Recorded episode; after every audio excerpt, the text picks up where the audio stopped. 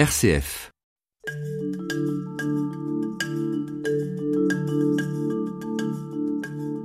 Et si de l'amour on ne savait rien C'est le titre du dernier livre du philosophe Fabrice Midal, un livre qui parle de l'amour gratuit, un amour dont nous pouvons tous faire l'expérience et qui ne se résume pas à la vie amoureuse. Cet amour de la vie qui se donne nécessite attention, silence et écoute. Pour Fabrice Midal, il s'agit de reconnaître le point tendre de notre propre cœur et de s'y tenir. Difficile, selon lui, de parler d'amour gratuit dans le monde qui est le nôtre. Retrouvons-le pour la deuxième partie de notre entretien. Aujourd'hui, imagine un homme politique qui dit euh, Je vous aime ». On serait tout de suite crispé.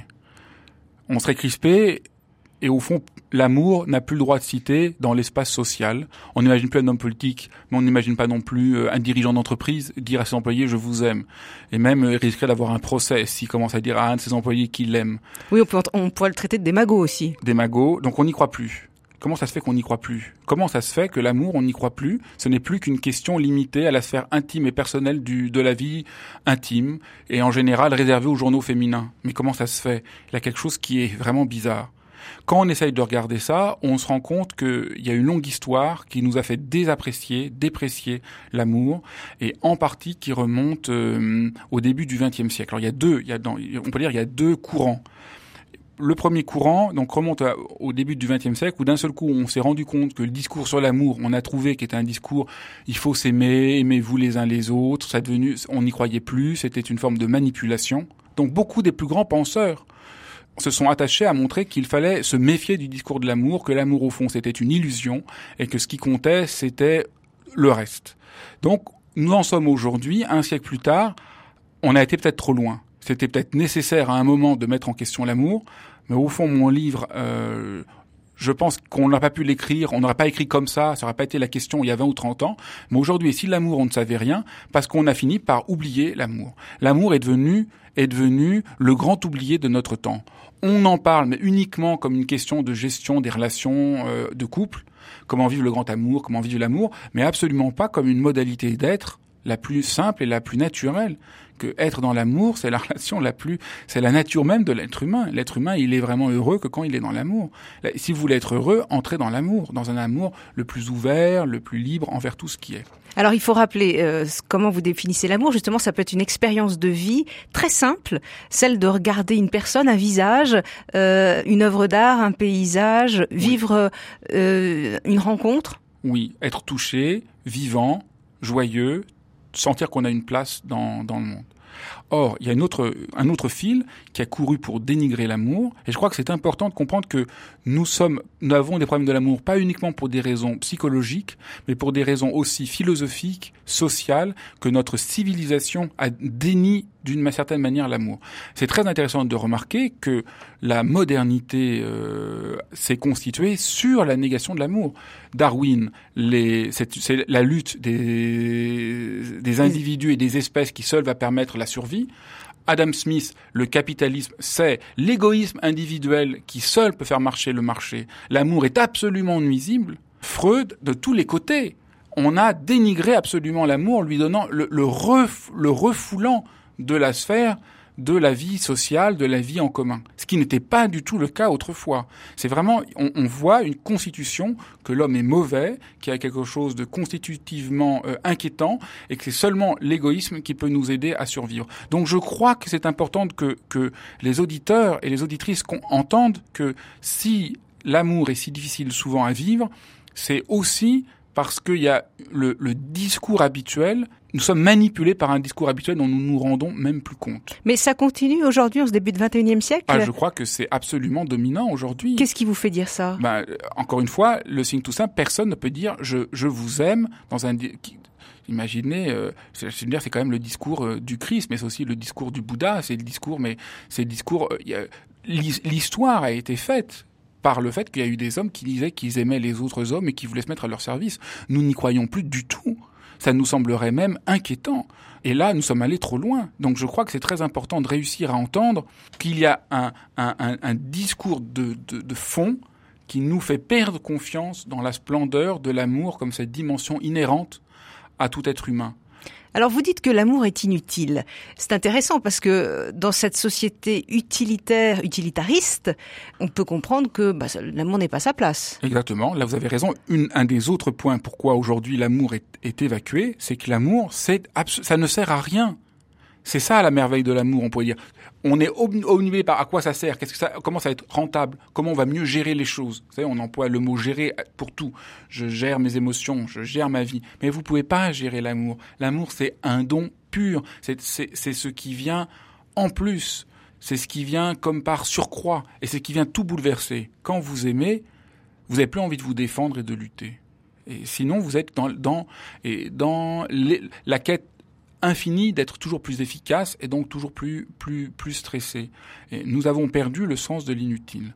Mais l'amour, la beauté, le don de soi sont par excellence la dimension d'inutilité qui est peut-être la dimension la plus nécessaire. Il faudrait distinguer ici ce qui est inutile, c'est ce qui est le plus nécessaire. Et en ne voyant plus que l'utilité, on perd absolument ce qui fait le sens même de l'existence et de la vie.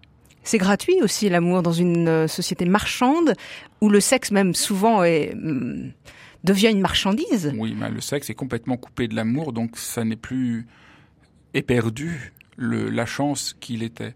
Et là, de ce point de vue-là, euh, quand on commence à creuser, on pourrait là, j'ai donné deux, deux faisceaux, mais on pourrait voir d'autres faisceaux qui nous ont euh, profondément troublé quant à la vérité de l'amour. Et l'une des choses, c'est la séparation entre d'un côté le corps et de l'autre euh, l'esprit ou l'âme.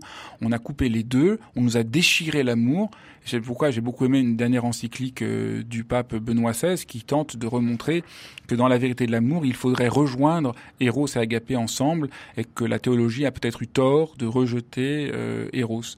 Il faudrait réussir à penser l'union d'Eros et d'Agapé, l'union de la sexualité et de l'âme, l'union de enfin, l'intégrité euh, la plus grande de, de l'amour. Et c'est un drame très profond parce que d'un côté, on aurait le, l'amour est pensé même comme une pulsion. Il y aurait une pulsion de l'amour, quelque chose qui nous, ça serait comme un, un sort d'instinct qu'il faudrait. Euh, et d'autre côté, on aurait un amour spiritualisé, mais un peu vague. Et du coup, cette déchirure est extrêmement douloureuse. Et peut-être que l'enjeu aujourd'hui crucial, c'est comment resserrer les deux les deux termes.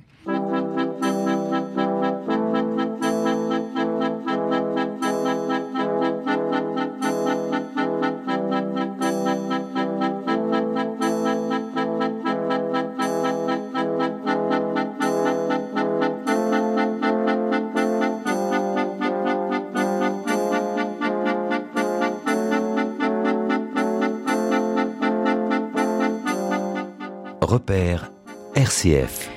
Fabrice Midal, comment la société aujourd'hui peut s'ouvrir à cette dimension de l'amour dont, vous, dont vous nous parlez, euh, à savoir cette gratuité, euh, cette ouverture à l'inconnu, euh, se laisser déstabiliser par une expérience de vie hors des calculs, gratuite? Ben, Je dirais d'abord, elle n'a pas le choix. Vous savez, l'OMS a, a déclaré qu'en 2020, le taux de dépression serait la deuxième cause d'invalidité des Occidentaux, après les maladies cardiovasculaires. Pour les moins de 35 ans, la première, cause de mortalité, c'est le suicide, avant même les accidents de la route. Donc il y a quelque chose comme une désespérance. Moi, je crois que cette désespérance est une désespérance de l'amour. C'est qu'on a oublié l'amour. On donne des réponses de tous les ordres, mais on oublie cette gratuité de, cette gratuité de, de l'amour.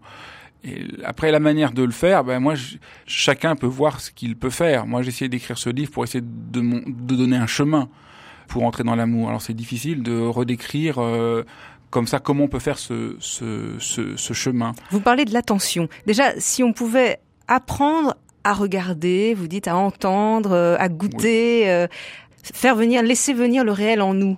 Ah, c'est très important. Moi, c'est Simone Veil, le, le, le, la philosophe et au fond la grande, grande mystique euh, Simone Veil, qui disait les gens sont tout à fait bizarres, ils croient qu'ils vont réussir à résoudre un problème par un effort de volonté comme en crispant les dents.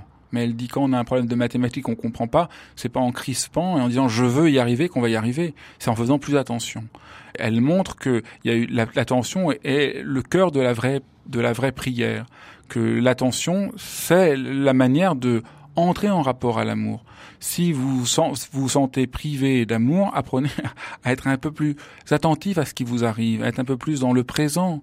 Les gens courent toute la journée et après ils n'arrivent plus à sentir d'amour pour leur conjoint ou leur épouse, mais ça vient aussi. Peut-être il serait temps à un moment de retrouver un peu cette attention. Pour qu'il y ait cette attention, il faut qu'il y ait un peu de, silence. C'est Kierkegaard qui disait si j'étais médecin et qu'on me disait euh, quel remède as-tu pour la société euh, malade euh, occidentale, je dirais il leur faut du silence. Ce qui leur manque le plus, c'est de silence. Et s'il n'y a pas cette attention et ce silence, comment voulez-vous que l'amour puisse euh, venir à être? Donc le silence, l'écoute peut nous aider, peuvent nous aider à apercevoir ce que nous ne verrons jamais si nous restons préoccupés, euh, affairés, comme nous le sommes souvent aujourd'hui? Absolument. Si vous êtes affairé, il n'y a pas de place pour l'amour. C'est pas le même ordre. C'est deux ordres complètement différents. Dans la vie de couple notamment? Dans la vie de couple, hein, dans la vie de couple, il faut que vous absolument des moments où vous êtes à l'écoute de l'autre dans un sens de gratuité pure, que vous fassiez rien ensemble. Un moment, c'est bien de faire rien ensemble pour pouvoir être dans cette unisson euh, première. Après moi, ce qui m'a beaucoup aidé, c'est l'écoute des, des poètes, des gens d'exception qui ont vécu l'amour et de me mettre à leur écoute. Je crois que c'est important de, de, lire ou de, de se mettre euh, en rapport à des êtres qui ont vécu quelque chose de la vérité de l'amour. Alors dans mon livre, il y a plusieurs exemples, presque que des femmes, des femmes en marge. C'est souvent des gens qui sont en marge qui ont parlé de l'amour. Parce que dans le courant dominant, euh, c'est souvent l'efficacité qu'on privilégie, ceux qui ont accompli des grandes choses.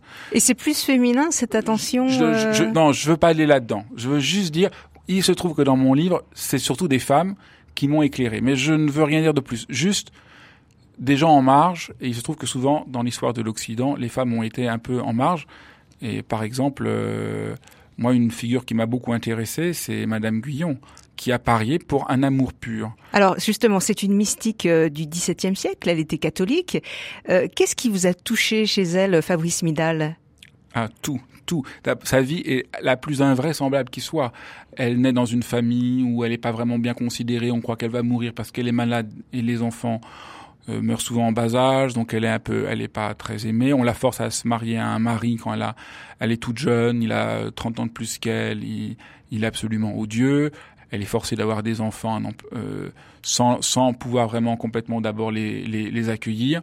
Et elle est habitée par le souci de retrouver un sens d'amour malgré tout. Et elle tente comme elle peut son mari meurt et là elle décide de se consacrer plus avant à, à, à sa quête sa grande question, c'est est-ce qu'il est possible d'aimer pour rien?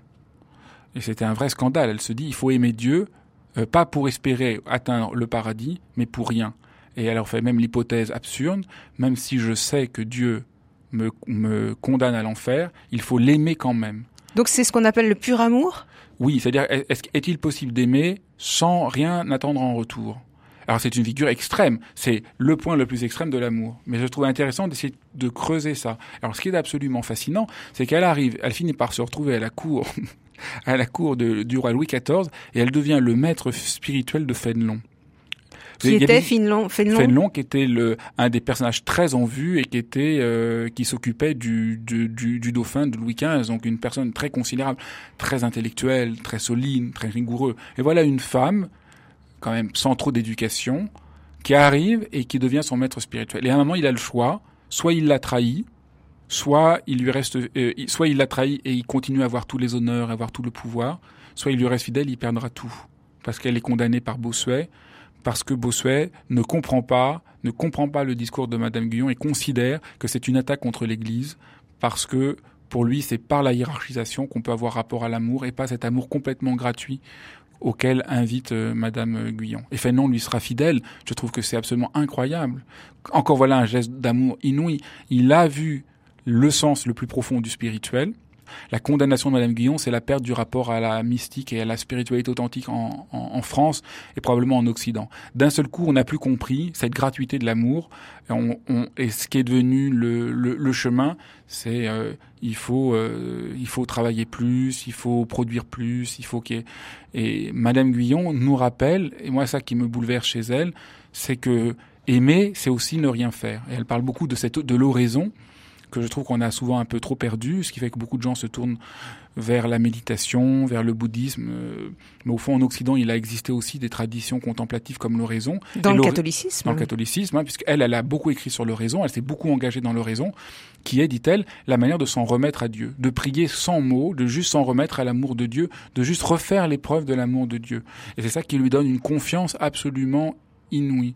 Et il y a plein de chemins. Dans le livre, je parle de plein d'autres chemins. Mais voilà un, un des chemins pour répondre à votre question, je crois que c'est important à des moments de se mettre à l'écoute de gens comme euh, comme elle, de se mettre à l'écoute de gens qui ont vécu l'amour dans une intensité. En les lisant, vous êtes réorienté.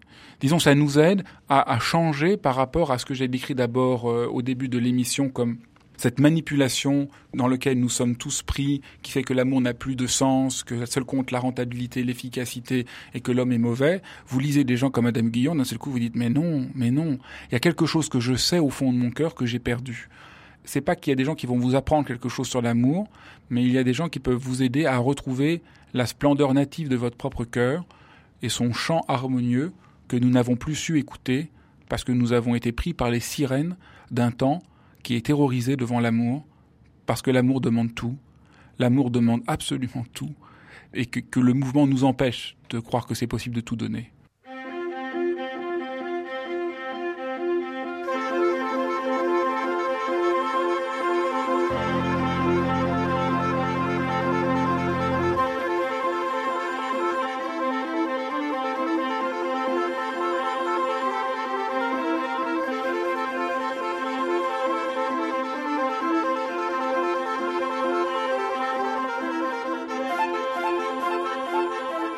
Repère, Béatrice Soltner.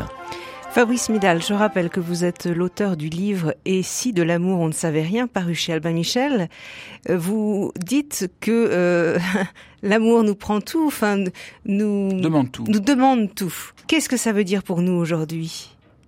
Bah, Si vous, si l'amour est la question dans votre existence, et vous sentez que c'est par là que vous pouvez laisser rayonner votre être, alors euh, on ne peut pas juste faire des demi-mesures. L'amour demande toujours davantage, demande toujours à qu'on s'ouvre davantage, à qu'on se donne davantage.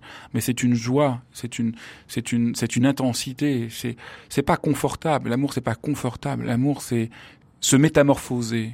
Euh, là, pour prendre euh, une parole que disait euh, le poète Rainer Maria Rilke.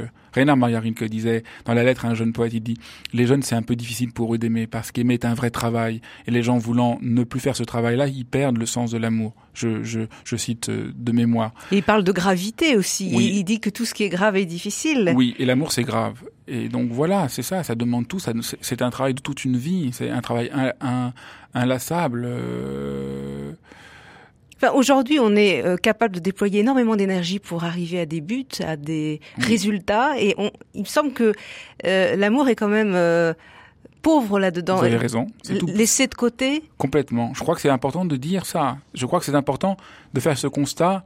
Juste parce que quand on fait ce constat, ça nous réoriente. Donc je crois qu'il est important de dire oui, vous avez raison. Notre temps ne nous encourage plus à tout donner par amour. On voit quand même des gens qui donnent tout par ah, amour. Il y a toujours des abbés Pierre, euh, euh, des gens même... Et même des gens très simples dans leur vie de tous les jours. Hein. Là, je, là, je parle pas uniquement dans des exemples euh, très grands. C'est même pas des exemples très grands. Dans une vie de couple, si dans dans une vie de couple, il faut que vous appreniez à retomber amoureux continuellement de votre conjoint et que s'installe pas une routine. Et ça, ça demande un, juste ça, ça demande un vrai travail de tous les jours. Ça demande un travail de tous les jours, de, de retrouver ce sens d'écoute, ce sens d'attention, ce sens de silence, les relations d'amicalité qu'on devrait avoir avec les gens avec lesquels on travaille, tout ça, il n'y a plus de place pour ça. C'est un travail, l'amour? Oui, absolument. C'est vraiment... C'est tellement, c'est tellement important de comprendre que c'est un travail, un travail au, bon sens du terme, un, un effort de tout votre être, un, un effort qui vous grandit. Alors, c'est un effort ou c'est une grâce? C'est un effort, c'est une magnifique question, c'est un effort constant pour que la grâce puisse venir agir en nous. Parce qu'on parle dans le christianisme notamment de la grâce, de l'esprit qui nous aide à aimer, euh, qui aime en nous même. Mais c'est vrai. je veux dire, moi, je suis pas du tout, euh, je suis pas chrétien, mais c'est évident que quand vous aimez quelqu'un, vous sentez bien que c'est pas vous qui aimez la personne. Moi, je suis toujours gêné par l'idée que on dit euh, c'est Pierre qui aime Marie, puis peut-être Marie va aimer Pierre. Mais non, c'est l'amour qui donne Pierre et Marie tels qu'ils sont l'un et l'autre dans l'amour. Et c'est dans l'amour qu'ils sont l'un et l'autre. Donc l'amour, c'est jamais moi qui décide d'aimer. L'amour me vient. Donc là, je dirais, l'expérience que c'est une grâce est une expérience indiscutable, dont tous les poètes ont parlé, c'est une expérience phénoménologiquement indiscutable. Mais l'effort qu'il y a à faire, le travail qu'il y a à faire, c'est être prêt à le recevoir, à, être prêt à le laisser être. Et c'est ce, ce travail-là que nous ne faisons pas. C'est pas parce que c'est une grâce qu'on n'a rien à faire. Alors on peut, on peut prendre l'exemple par exemple du coup de foudre, euh, état de grâce, euh, merveille, on rencontre, on a l'impression de rencontrer l'autre, euh, tout est à faire. Oui, mais je, le coup de foudre est un exemple extrême aussi, c'est un autre exemple extrême. Mais le coup de foudre, oui, vous êtes vous êtes harmonisé avant tout effort, vous êtes en harmonie avant tout effort. Mais on sait bien qu'il faut le, le qu'il faut lui donner une direction, qu'il faut apprendre à lui être fidèle. Ça fait très peur la vérité du coup de foudre. C'est à la fois extraordinaire et à la fois euh, ça fait peur. Donc comment on apprivoise euh, cela? Donc je dirais le, le, coup de foudre même comme exemple extrême euh, ne change rien à cette question. Mais c'est important de comprendre que même un amour qui n'est pas un coup de foudre est de même ordre dans la grâce qu'est l'amour. C'est pas plus une question de notre volonté même quand vous vivez avec même la personne avec qui vous vivez, si l'amour est né au fur et à mesure des mois ou des années, ça ne change rien que quand l'amour est venu, c'est quand même de l'ordre d'une grâce. Et la volonté alors? Il faut vouloir aimer? Non, je pense que comme je disais tout à l'heure en parlant de Simone Veil, je pense que la volonté est, nous trompe, que c'est pas une question de volonté. Ce travail n'est pas un travail de la volonté, c'est un travail d'attention, c'est un travail de mesure, c'est un travail de, de donner place à l'amour. Vous pouvez pas vouloir aimer. Vous pouvez juste décider de faire ce qui est possible pour que l'amour ne disparaisse pas. C'est important comprendre, c'est pas une question de volonté. La volonté c'est crispé, la volonté c'est moi qui dois vouloir, mais c'est pas vous qui voulez vous vous abandonnez, vous laissez la place à ce qui est plus grand que vous d'être. Et on peut pas dire je veux que quelque chose de plus grand que moi soit en moi, non. Vous, renoncez au fond à quelque chose de l'ordre de la volonté dans l'amour. Et notre temps étant tellement marqué par le règne à tout prix de la volonté, la volonté de la volonté, qui avait très bien su repérer euh, Nietzsche, qui débouche sur le nihilisme. Là, euh, euh, sans vouloir faire un cours de philosophie, c'est clair que la volonté de volonté ne finit par ne plus rien vouloir et que l'amour, c'est l'autre visage du monde, c'est l'autre visage que celui de la volonté, celui dans lequel vous êtes attentif pour que quelque chose vienne se donner à vous et que vous puissiez l'accueillir. Quand je dis à quelqu'un je t'aime, vous lui dites celui que tu es tel qu'il est, je lui dis oui. Je dis oui à celui que tu es, tel quel. Vous voyez, c'est ça, c'est vraiment un geste d'accueil. Mais ce qu'il faut réussir à comprendre, et là on, est, on a beaucoup de mal, nous en Occident, on a beaucoup de mal à comprendre que accueillir, c'est un effort profond. On, a l'impression que l'effort, c'est que la volonté, c'est que l'accomplissement.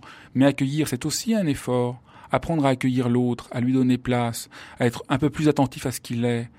Évidemment, là, on pense évidemment à, la, sexualité, mais comme euh, Jean-Paul II disait c'est la liturgie des corps. Euh, dans la liturgie des corps, dans l'autre, vous l'accueillir, c'est un, travail de tout votre être pour être au diapason de la lyre qu'elle aimait.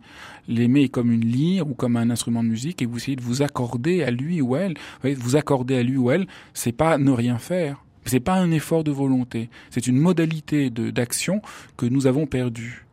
Donc on comprend bien en vous écoutant que toutes les recettes qu'on lit sur euh, le savoir aimer, le bonheur, euh, la vie à deux, euh, ça risque de ne pas faire long feu tout ça. À mon avis, ça peut aider un moment, mais c'est comme les bonbons. Au début, on est content d'en manger, après, on a les, les dents gâtées. Et moi, je crois que les conseils, ça peut aider à un moment, mais le grand défaut, c'est que ça gâte les dents, parce que ça nous fait oublier l'amour, ça nous fait oublier ce saut. Et euh, c'est clair, j'aurais écrit un livre de recettes sur l'amour, euh, ça marcherait beaucoup, ça serait beaucoup plus facile, ça marcherait très bien. Et c'est clair que le propos que j'invite, en faisant confiance à l'intelligence des gens, est plus exigeant mais je crois que c'est la seule possibilité d'avancer dans l'amour. Avancer l'amour non pas en trouvant des recettes qui vont nous faire oublier la fragilité, l'ampleur et l'émerveillement de l'amour. Quelqu'un disait votre livre est protreptique. Alors moi je connaissais pas le mot, j'ai dit qu'est-ce que dire protreptique? Il me dit c'est bouger le regard de telle manière qu'on voit mieux la chose. Et il me disait votre livre vous vous, vous aidez le lecteur à tourner son regard pour mieux voir l'amour. J'ai dit ah, vous me faites un beau compliment et c'est exactement ça que je pense qui peut le mieux aider ce que nous avons besoin, c'est pas une recette, c'est de d'apprendre à mieux regarder où est la vérité de l'amour, parce qu'une fois qu'on l'a vu, c'est beaucoup plus facile de nous diriger dans, dans sa direction et de vouloir aller à sa suite. Merci à vous, Fabrice Midal. Je rappelle le titre de ce livre, Et si de l'amour on ne savait rien, il est paru chez Albin Michel. Merci à Benoît Palande pour la mise en onde de cette émission.